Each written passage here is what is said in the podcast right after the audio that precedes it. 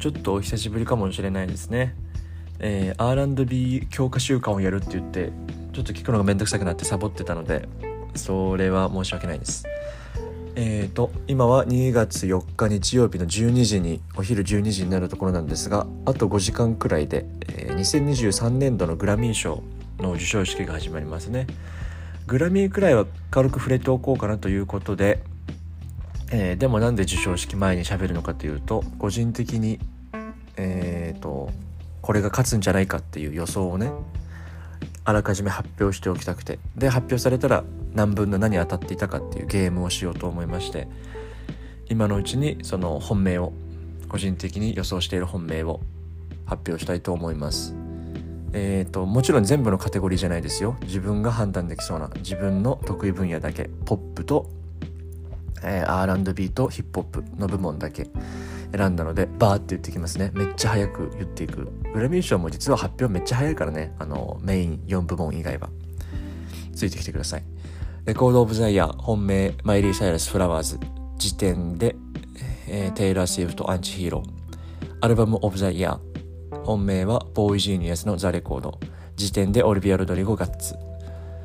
Song of the Year 本命はビリー・アイリッシュの What Was I Made For? 次点で、えー、R&B じゃねえやラナデル・レイの A&W Best New Artist。本命はビクトリア・モネ次点でアイス・スパイス Producer of the Year かっこ Non-Classical。本命はジャック・アントノフ次点でダン・ニグロ Best Pop Solo Performance、えー、本命はマイリー・サイラスの Flowers次点でオリビア・ロドリゴの Vampire 次、えー、 Best Pop Duo slash Group Performance。本命はテイラー・スウィフト featuring アイス・スパイスの Karma 次点でラビリンス featuring ビリー・アイリッシュの Never Felt So Alone、えー、次 R&B 部門ですね。 Best R&B Performance、えー、本命はシザの Kill Bill 次点でココ・ジョーンズの ICU ベストトラディショナル R&B パフォーマンス本命はビクトリア・モネ featuring アース・ウィンド・アンド・ファイヤーの Hollywood 次点で PJ モートンフィーチャリングスーザン・キャロルのグッドモーニングベスト R&B ソング本命はビクトリア・モネの On My Mama 次点でココ・ジョーンズの ICU、えー、ベストプログレッシブ R&B アルバム本命はシザの SOS 次点でジャネール・モネイの The Age of Pleasure ベスト R&B アルバム。本命はビクトリア・モネの Jagger 2、えー、時点でココ・ジョーンズの What I Didn't Tell You デラックス、えー、ラップ部門ですね。ベストラップパフォーマンス。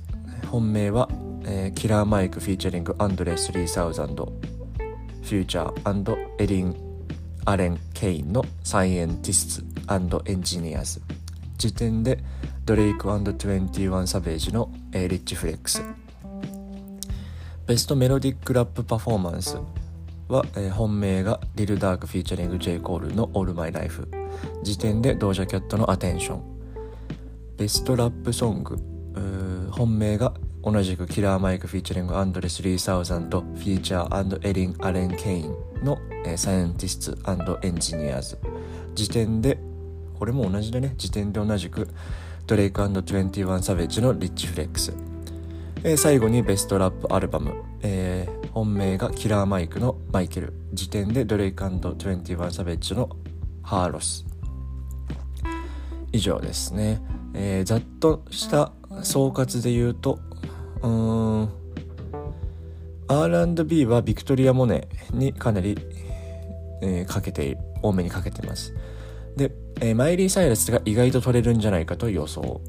ヒップホップ部門は、えー、キラーマイク完成度だけで言ったらキラーマイクを選びたくなるところですが、えー、保守的なというかそういうのが面白くないなと思っているアカデミー協会会員が無難に、えー、21サベッジあたりに入れてしまうのではないかという予想でそこの2つに分けてますねではまた、えー、結果が発表されたら速報みたいな感じで、えー、どんぐらい当たっていたかを分析するのでこのままどうぞ。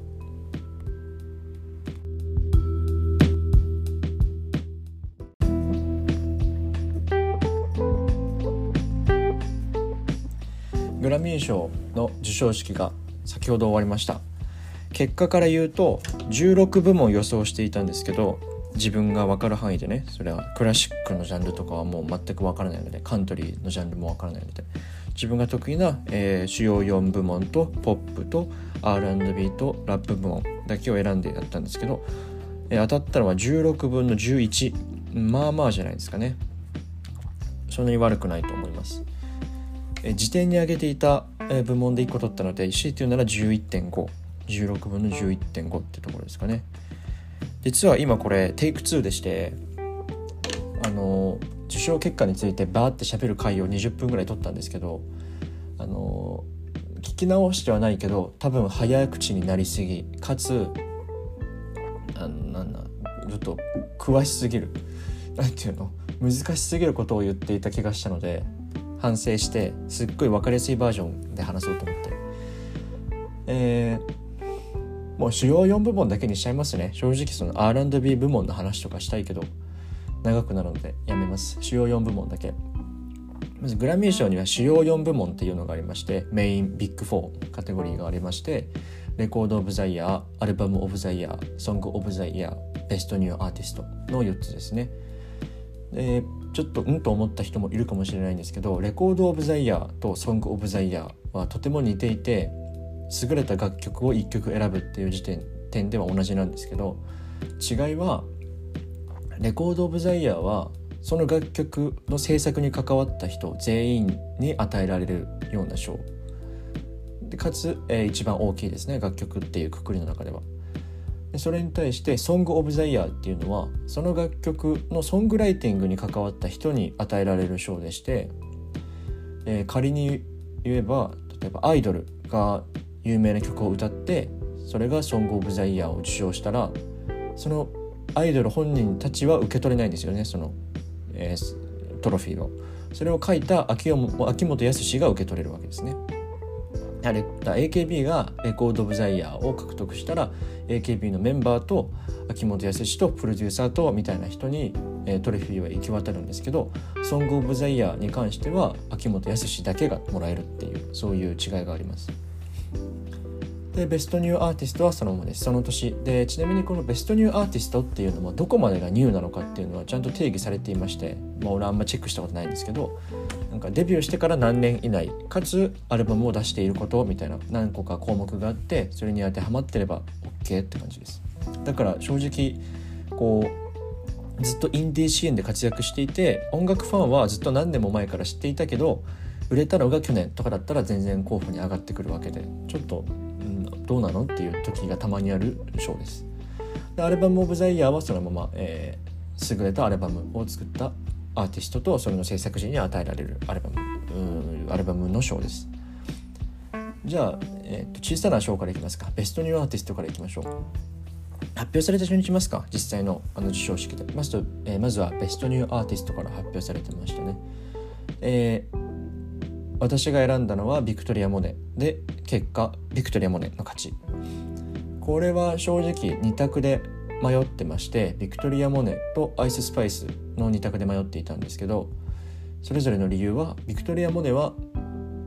えー、その批評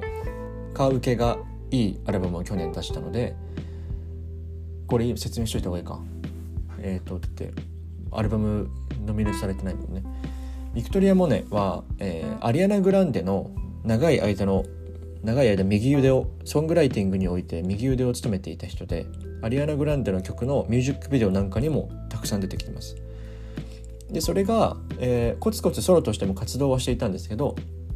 初めて、えー、ソロとしてデビューアルバムを出したのは実は4年前なんですね。比較的最近というか。で去年セカンドアルバムを出しまして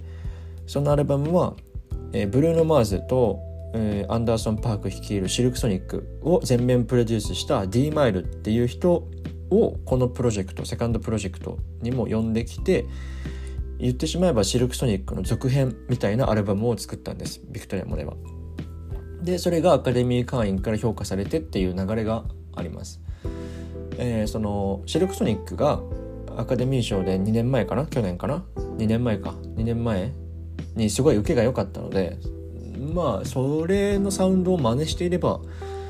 取れるだろうと思っていたんですけどまんま取れました。そういう感じがします。だからシルクソニック好きな人はビクトリア・モネのセカンドアルバム「えー、顔が水に埋まっているジャガー2」というアルバムを聴いてみてください。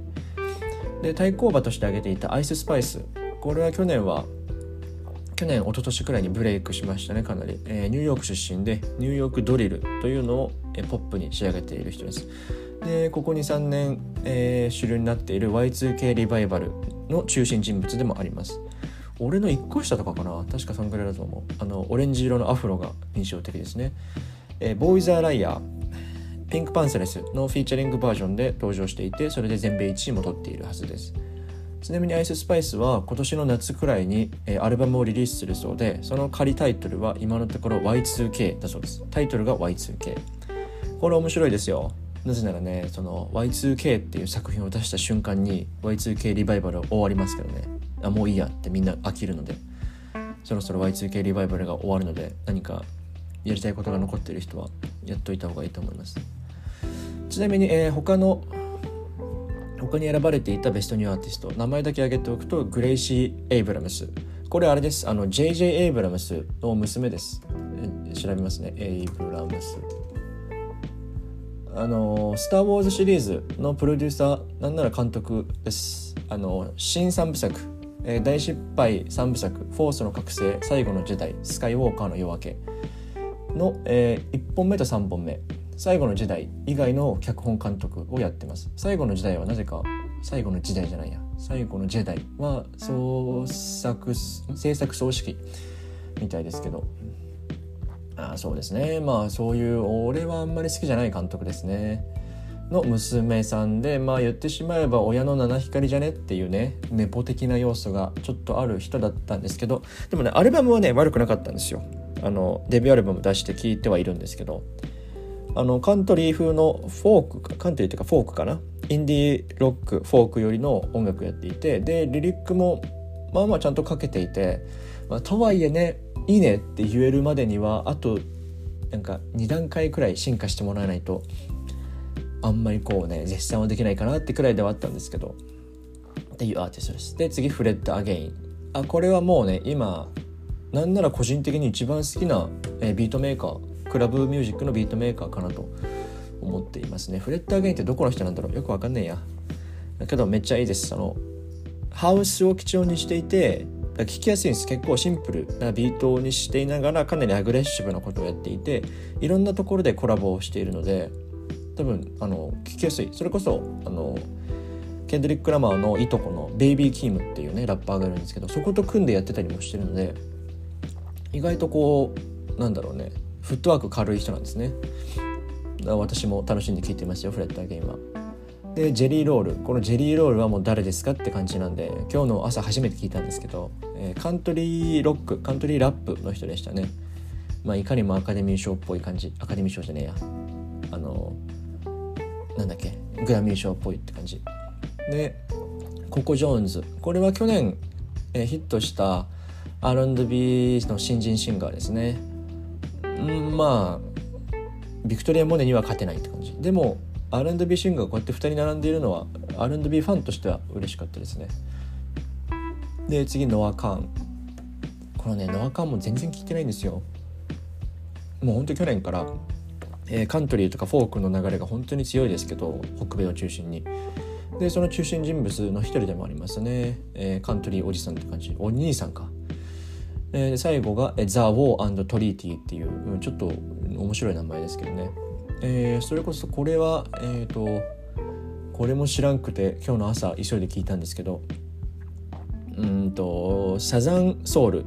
ブルース昔ながらのブルースソウルをやっている2人組かな女性男性の2人組でうんまあね楽曲のプロダクションがいいかと言われたらまあ、当たり障りのない感じだったので、まあ、これ以上売れることはないんでしょうけどそれを選んでくるあねグラミー賞ねもういかにも保守的ですね。はい、次に発表されたのは「ソング・オブ・ザ・イヤー」でしたね。今何分これ？1部門10分かけて話してるよ。もうスピードアップしていくからね。えー、ソング・オブ・ザ・イヤーは勝ったのはビリー・アイリッシュの What Was I Made For What was I made for? これ予想してました当たりましたえーと、対抗馬として挙げていたのは俺が挙げていたのはラナ・デル・レイの A&W だったんですけどそれは取れませんでしたね、えー、さっき言ったようにこのが、えー、ソング・オブ・ザ・イヤーっていうカテゴリーは楽曲のクオリティみたいなものをかなり重視して挙げている印象があるのでその観点で言ったら、まあ、このビリーの「バービー」提供曲が強いんじゃないかなと思っていましたね。かつこのビリー・アイリッシュはグラミーでかなり愛されているというか毎年いるんですよね。そのグラミー会員。グラミー会員というかアカデミー協会会員なんですけど会員が大好きそうなアーティストがいるんですよ。ちょうどこうなんだろうねお気に入りの孫みたいなポジションのアーティストが。ビリーはもうデビューした時からそのポジションにいるので、えー、ビリーがいい曲を書けば大抵気に入られちゃうんですよね。良くも悪くも。でこのカテゴリーを取った時のビリーのスピーチが面白くてメモを取っといたんですけどビリーはまあまあご存知の通りかなり、ね、ぶっちゃけていろいろ言ってくれる人なので、まあ、そこが好きなところなんですけど最後にねスピーチの締めくくりとして「I'm not supposed to be here bye」で終わったんですね。私はここにいるべきじゃないと思うけどみたいな。で「さよなら」っつってステージ降りたんですけどあの2020年に開催されたグラミー賞でビリー、えーと、レコード・オブ・ザ・イヤーとあれ？なんかあれ？4部門取ったんだっけかな？取ってないよな。レコード・オブ・ザ・イヤーアルバム・オブ・ザ・イヤーうんソング・オブ・ザ・イヤーを外して、えー、ベストニューアーティストかな？の主要4部門中3部門を席巻したんですけどそのアルバム・オブ・ザ・イヤーのスピーチの時に、まあ、これはこの賞はアリアナ・グランデの thank u, next が取るべきだったと思いますけどねまあありがとうございますみたいなことを言っていて自分が取るべきかどうかみたいなのをちゃんといつも客観的に見てる人なんですねビリーは。ビリーが多分そもそもこういうアワードとか本来は興味ない人だと思うので、えー、まあ、そういうことなんでしょう。で面白いなと思ったのはこの「I'm not supposed to be here」私はここにいるべきじゃないと思うんだけどなっていうこれは何が面白いかって私はここにいるべきじゃないってことは自分が何者か分かっている。自分がどこにいるべきか分かっているってことじゃないですか逆に。それってこのビリーが受賞した「What was I made for?」のテーマなんですよね。まさにそれが。私は何のために作られたのか自問自答する曲を書いて受賞してしまって私はここにいるべきではないと思うって言うっていうこの一貫した作家性と作家のアイデンティティっていうのはねやっぱ見事でしたね。こういう必然があっちゃうからこの賞を取ってしまうっていうまたさらに皮肉がありますけど、まあ、そういうことです。で対抗馬を紹介しておきますとランダ・デル・レイの A&W えー、この曲は A&W ってあのカナダにもありますね。アメリカじゃねえや。アメリカだよ。アメリカだよ。それはアメリカだ。と沖縄にもありますね。のこれは実はハンバーガーチェーンじゃなくて実は何だっけコーヒーチェーンだったりするんでしたっけ？忘れましたけど。ファストフード店。を、えー、タイトルに持ってきてますけど。それは言葉遊びでしかなくて本当の意味はアメリカン法ああんまり綺麗な言葉ではないかもしれないですけどアメリカの売春婦っていう、えー、タイトルの略でして、えー、楽曲はかなり、えー、ディープですね。ラナデル・レイっていう人の作家性を分かっていないとかなりショックを受けるような内容で、えー、私はこうしてアメリカのワイン主婦になりながらこの世を生きているっていうようなリリックなんですけどでサウンドは2部構成になっていまして冒頭はかなりもうリバーブガンガンのほぼウィスパーボイスみたいな、えー、フォークなんですけど後半になると急にトラップビートが入っていて入ってきてかなりこうアグレッシブになるっていう2段階構成をとっている。7分くらいある長尺なんですけど楽曲としてはめちゃめちゃ優れてますね。やっぱりパワフルで、えー、すごい、えー、メッセージでも強い楽曲なので。で他にはテイラー・スウィフトの「アンチヒーロー」「It's me, hi I'm the problem, it's me」の曲です。これはちょっとノーコメントであんまりなんかうんなんだろうね。そんなにいい曲だと思ったことがないのでテイラーの曲は好きですよ。テイラーのソングライティングがやっぱり天才的だなと。メロディーラインはいつもうまいんですけどこの曲じゃないだろうと。思ってましたので、はい。えー、次ジョン・バティステの「バタフライ」こうジョン・バティステって人はですね、えー、それこそ2年前。去年。2年前。去年か2年前のグラミー賞で、えー、アルバム・オブ・ザ・イヤーを取ったアーティストでして今これあれかな？あのスティーブン・コルバートのアメリカの夜のトークショーの音楽ディレクターをやっているはずです今は。でこの人はジャズ出身の人でえーと、かなりあのそのアメリカのポップミュージックの歴史をガチで勉強してる優等生アーティストなんですけどでその人が作ったそのソウルソングソウルかゴスペルみたいな曲なんですけどもうまさにねあれなんですよ。チャートアクションはほとんどないですよ。あの北米でもあんまり知ってる人はいないと思います。ジョン・バティステの名前を。けどあのアカデミー会員はこういうところが大好きなのでっていう感じですね。で次デュアリパの Dance The Night、えー、バービーのあのディスコソングです。これはこれ正直とってもおかしくないかなとは思っていたんですけどクオリティの段階でねあのこれ作ったのはデュアリパとマーク・ロンソンなんですけどこれも繰り返しになりますけどマーク・ロンソンは、えーと、グラミー賞のお気に入りのプロデューサーなのでそういった点で当たり障りなく票を集められるかなとも思ったんですけど、まあ、同じバービーかぶりがあるのでそういった点ではビリーに、えー、軍配が上がったってことでしょうね。で Flowers マイリー・サイラスの Flowers。これはレコード・オブ・ザ・イヤーを取れたので、まあ、満足でしょうマイリーとしては。楽曲の出来としてはねちょっとシンプルすぎるかなとシンプルなんですよもともとシンプルを狙ってはいるんですけど、えー、ちょっとそれでソング・オブ・ザ・イヤーを取るのは難しいってとこですかね。でシザの「キルビル」えー、これも売れましたね。えーと、ミュージックビデオとかに関してはあのタランティーノの「キルビル」をそのままやっているわけですけどこの曲もね撮ってもおかしくなかったんじゃないですかもう分かんないです正直ね、はい、最後オリビア・ロドリゴの「ヴァンパイア」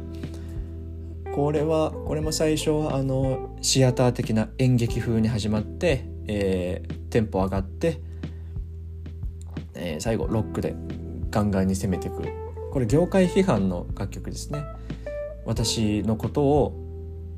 私をこう血がなくなるまで吸い続ける吸血鬼っていうのはそれはこの恋愛における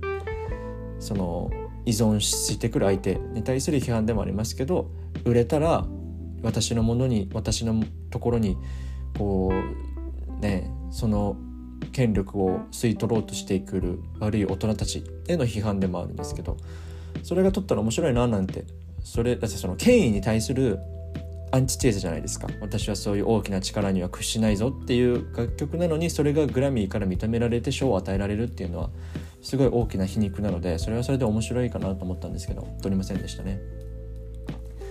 で、えー、先にレコード・オブ・ザ・イヤーいきましょう。発表順はレコード・オブ・ザ・イヤーの方が先だったので。えー、取ったのはマイリー・サイラスのフラワーズ。これは予想していました。かなり。取れるんじゃないかと思っていましてレコード・オブ・ザ・イヤーは特にここ年々あのなんか売れた曲が取れるっていう印象があって楽曲動向よりも。そういった点ではテイラー・スウィフトかマイリー・サイラスだろうと。けどさっきも言ったようにこのテイラー・スウィフトの Anti-Hero っていうのはテイラー・スウィフトの楽曲の中では実は当たり障りのない大したことない曲なのであんまり投票する気が起きないんじゃないかと。会員の。そういった意味では、えー、キャリアの中でまあまあかなりトップクラスにいいトーラを持っている Flowers を書いたマイリー・サイラスの方が強いんじゃないかと思っていたのでまあ納得といえば納得ですね。他がちょっと弱かったかな。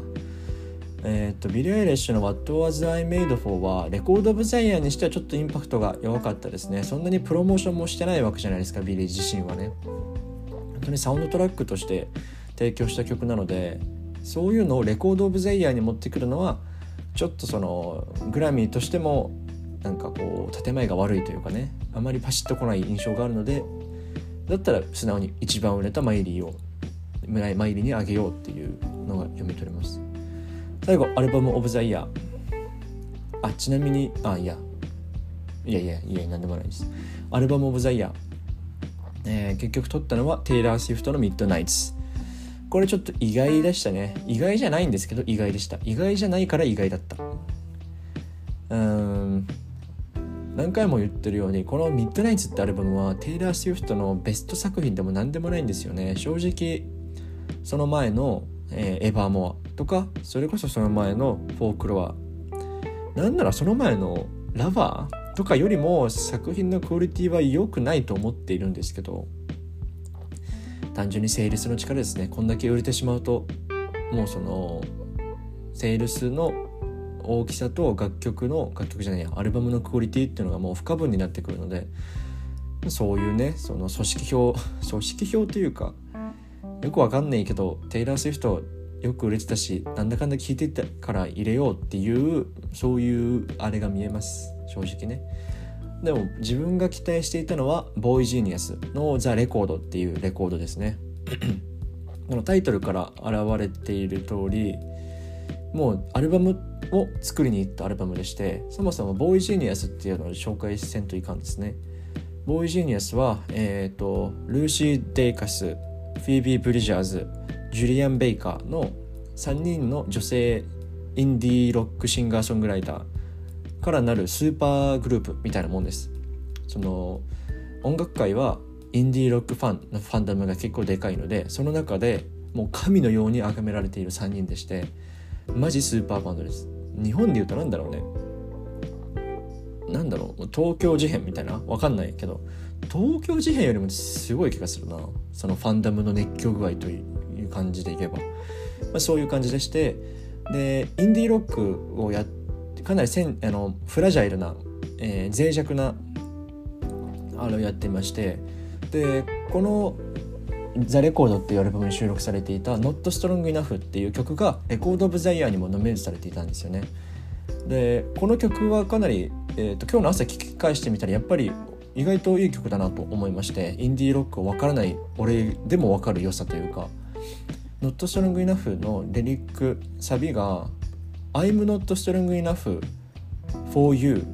うん？違う「I'm not strong enough to be your man」か。あなたの男違う。陽面じゃない。陽ん？陽面あれなんだっけ？確認しよう。これね確認しようってなった時にカットできないのがねのノーカットのあれなんですよ。デメリット。2人いたらねこの間に喋っててもらえばいいんですけど。ち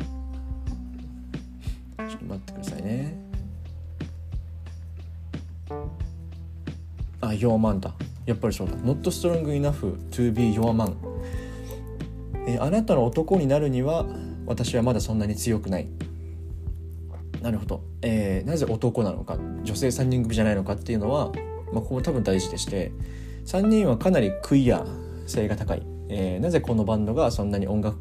音楽ファンから人気なのかっていうのはかなりクイアコミュニティを大切にしているっていうところがありまして正直その3人のセクシャリティはよくわからんです。フィービー・ブリジャーズがなんかあのレズビアンっぽい雰囲気はありますけどそれ以外は分からない。というかそもそもインディーロックがフラジャイルなフラジャイルってまた言っちゃった。その脆い感情を祝福してくれるようなジャンルなのでここ10年20年、えー、それに寄り添う形で自然とクイアなファンが集まるっていうのはあるんですけどっていう意味で「弱マン」って言いながらその「マン」は必ずしも男でもないだろうし、まあ、人間という意味でも使っているんでしょうけどでこの曲が何で面白いのかというと「I'm not strong enough to be your man」ってえーと、ここ10年くらいあったアイデンティティポリティクスやばい話が難しくなる。その特に女性の視点で言ったら、えー、誰か男と一緒になるために自分を変える必要はないというか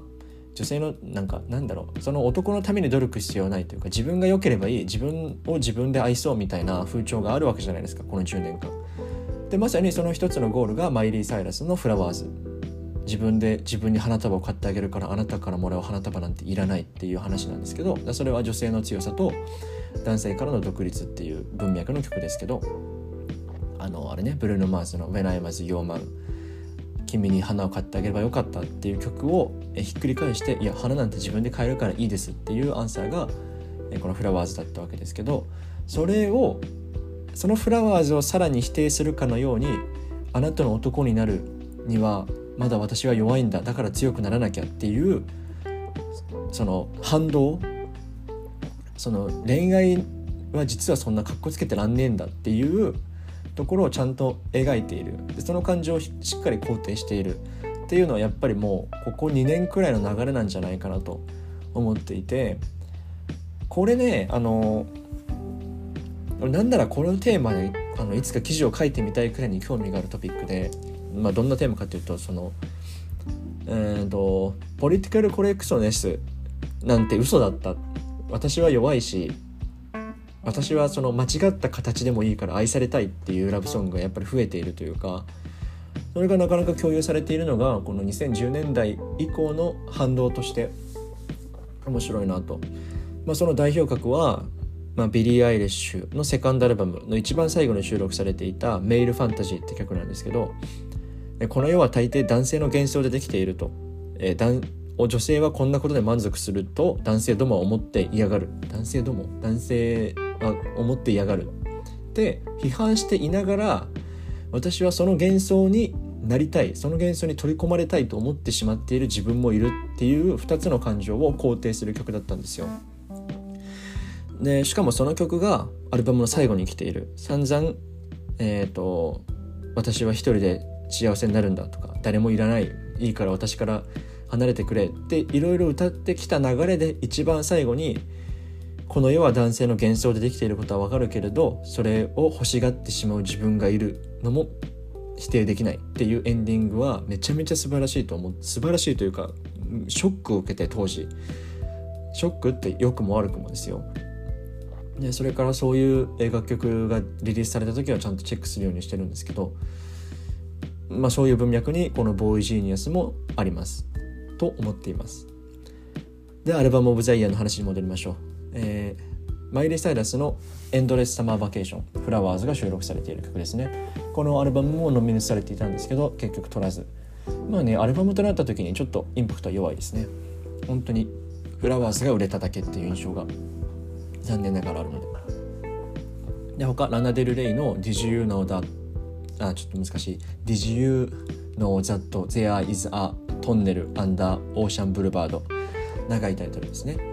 オーシャンブルバードの下にトンネルがあるの知ってた？っていうタイトルですけどこれはあの「ソング・オブ・ザ・イヤー」で紹介した A&W が収録されているアルバムです。えー、フォークフォークかな？フォーク寄りのフォークカントリー寄りの、えー、静かなレコードでしてこれもその正直俺このアルバムね一回聞き流したことしかしてないんですよ。なぜならこのアルバムを正面から向かっていると精神が削られるのでかなり聞くのが難しくてかつ英語も難しい。英語というか表現が難しい。その全部こう抽象的に表現していくのでそれが難しくて。まあでも英語圏だったらそれが受けるんでしょうけど特に批評家からしたら。けどちょっとそれにしてはね難しいというかふわっとしすぎた印象があるのでこのアルバムは。取れないんじゃないかなとは思ってました。他、えー、ジャネール・モネの「The Age of Pleasure」えー、これは俺もその2023年の、ね、年間トップベストアルバム10、トップ10のアルバムに選んだんですけどえっ、ー、とアフロビーツなんかを中心にしながらアフロビーツレゲエ R&B ソウルを行ったり来たりするようなかなりそのタイトルが示唆しているように音楽ブラックミュージックが持つ快楽性みたいなのをひたすら祝福するアルバムでしてコンパクトにまとまってはいたんですけど、えー、いかんせんねジャネル・モネイはそのもっと前のキャリアの前のアルバムの方が、えー、高く評価されている印象があってそれを超えられた印象はないのでそうなるとやっぱねいくら完成度が高くても前の方が良かったよねっていう印象がついてしまうと票は得られないのでそれで票は取られな取れなかったんじゃないかなと思います。でガッツオリビア・ロドリゴのガッツ。これワンチャン取れるんじゃないかなと思ってたんですけど取れませんでした。オリビア・ロドリゴのガッツはえっ、ー、とこれ言ったっけ？ちょっとテイクワンとごっちゃになっちゃったんだけど主要4部門はあの全会員の投票で決めるんですね。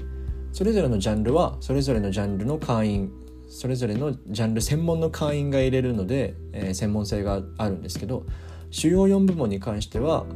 全員が入れるので正直このロックとか聞かないよとか全然このジャンル分かんないけど投票しておこうっていう人がいるので、えー、分かりやすいアルバムっていうのが受けがいいんですね。そういった意味でオリビア・ロドリゴは分かりやすいと思ったんですよかなり、えー、ポップパンクをやるやるって言いながら、まあ、実はこのアルバム全然ポップパンクの要素はないんですけどね、えー、まずポップパンクっていうものがかなりとっつきやすいですし、えー、かなり綺麗にプロダクションされているのでね。そのちゃんと展開があってリリックがあってっていう。でそれをちゃんとパフォーマンス能力もだんだんついてきてっていうのがあるので分かりやすさで取れるかなとも思ったんですけどとろみさんでしたね。であと、えー、最後選ばれていたのがシザの SOS これは厳しいとは思ってましたね正直。あのベスト R&B プログレッシブ逆か。ベストプログレッシブ R&B アルバムっていうのにノミネートされてましてそこでは取れてたんですけどあの全部もんとなるとそれこそさっき言ったその組織表 R&B あんま分かんないけどっていう人がかなり嫌うんじゃないかなとあれも思っていてこのアルバム。なんだろうそのオーセンティックなアルバム R&B アルバムじゃないからこそそのなんだろう、まあ、個人的にですよ R&B の畑で生きているものとしてはこのアルバムの良さって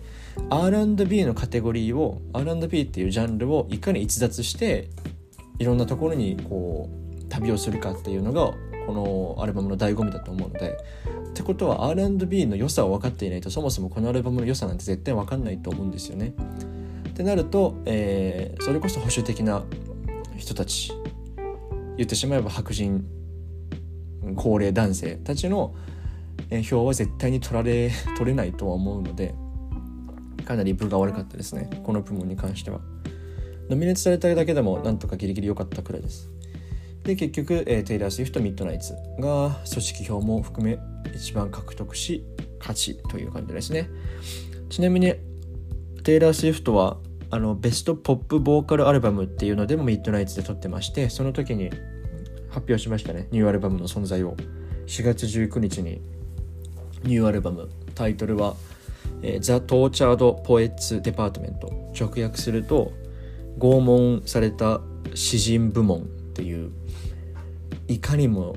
あのソングライティング頑張ってますっていうタイトルですね。でアートワークも白黒でカントリーに行くことはないと思うのでそれこそラナデルレイ的なかなり踏み込んだ踏み込んだって言ってもあれですよ。その性的表現が増えるとか社会批判が増えるってわけじゃないですよ。かなりこう言葉遣いのうまい世界観の構築のうまいフォークアルバムになるんじゃないかなと思ってます。日本にも来ますしね。その日本に行くんでっていうスピーチもしてましたね。受賞スピーチの中で。こんなもんですかね。主要4部門だけで33分。えっ、ー、と他の部分部分にも触れておくとえー、パフォーマンスしたアーティストの中で一番素晴らしいなと思ったのはジョニー・ミッチェルでしたね。ジョニー・ミッチェルはもう言わずもがな歴史上最も偉大と言っても過言ではないシンガーソングライターですけど今80歳でで闘病中で、えー、かなり記憶障害というか記憶喪失がひどくて自分の名前が言えるかどうかとかそういうレベルだったと思うんですけど自分の曲も全て忘れてしまって一から覚え覚え直さないといけないっていう状態だったはずなんですけど去年くらいから復活し始めましてなんとなんかフェスとかに出始めましてでまさかあのグラミーのステージにまで帰ってくると。でブランディ・カーライルやえっ、ー、とやばい名前忘れちゃった。えっ、ー、とジェームス違うジェイコブ・コリアのサポートなんかを受けまして大名曲の「ボースサイズナウ」をフルで歌ったんですね。これが素晴らしすぎてちょっと涙が出ました。マジで「ボースサイズナウ」って曲はもう大好きでして最近だとあの映画「コーダ」あの家族全員耳の聞こえない中で育った娘の話。コーダーで、えー、クライマックスとしてクライマックスとしてというか一番大きなテーマソングとして使われていた曲ですけど。でこの曲をねそのもう80歳ですよ。御年80歳のジョニー・ミッチェルが歌うっていうことがやっぱり素晴らしくてですね、まあ、というのもちょっとあのー、すごい失礼な表現しかできないかもしれないんですけど「ボースサイズナウってそもそもリリースされたのは確か1960何年とかですけどあの思春期を経て大人になっていく子供の複雑な感情について歌った曲なんですね。そのボースサイズ2つの方向から両方の方向から物事を見るようになってきたっていう意味でえーと、子供の視点と大人の視点が両方介在しているっていう話なんですけど、えー、それがジョニー・ミッチェルが今歌うとですねその生きることと死ぬこと若くいることと老いることのその両面から人生を見ているんだっていうニュアンスに変わっていくわけですよね。年とともに。でそれに説得力がありすぎてちょっと怖かったですねむしろ。こんなにその多元的な意味を持つんだっていうこの曲1曲で。でこの曲のサビの終わりは「I don't know life at all」人生なんて何もわからない。生きることなんて何もわからないって繰り返しで終わるんですけどいや世界で一番尊敬されているシンガーソングライターのおばあちゃんがですよ、まあ、正直あの何て言うの？もうねあのお迎えは近いわけじゃないですか。遅かれ早かれ。その状態で人生のことなんて何もわからないって歌うのが素晴らしすぎてだからこのシンガーソングライターっていうジャンル？シンガーソングライターってあの半分ジャンルでもあるんですよ。その職業の名前でもありながらね。だからそのシンガーソングライターっていうジャンルはこんなに素晴らしいんだろうななんて思ったりもしました。以上です。えー、まあ気になった楽曲などあれば是非チェックしてみてください。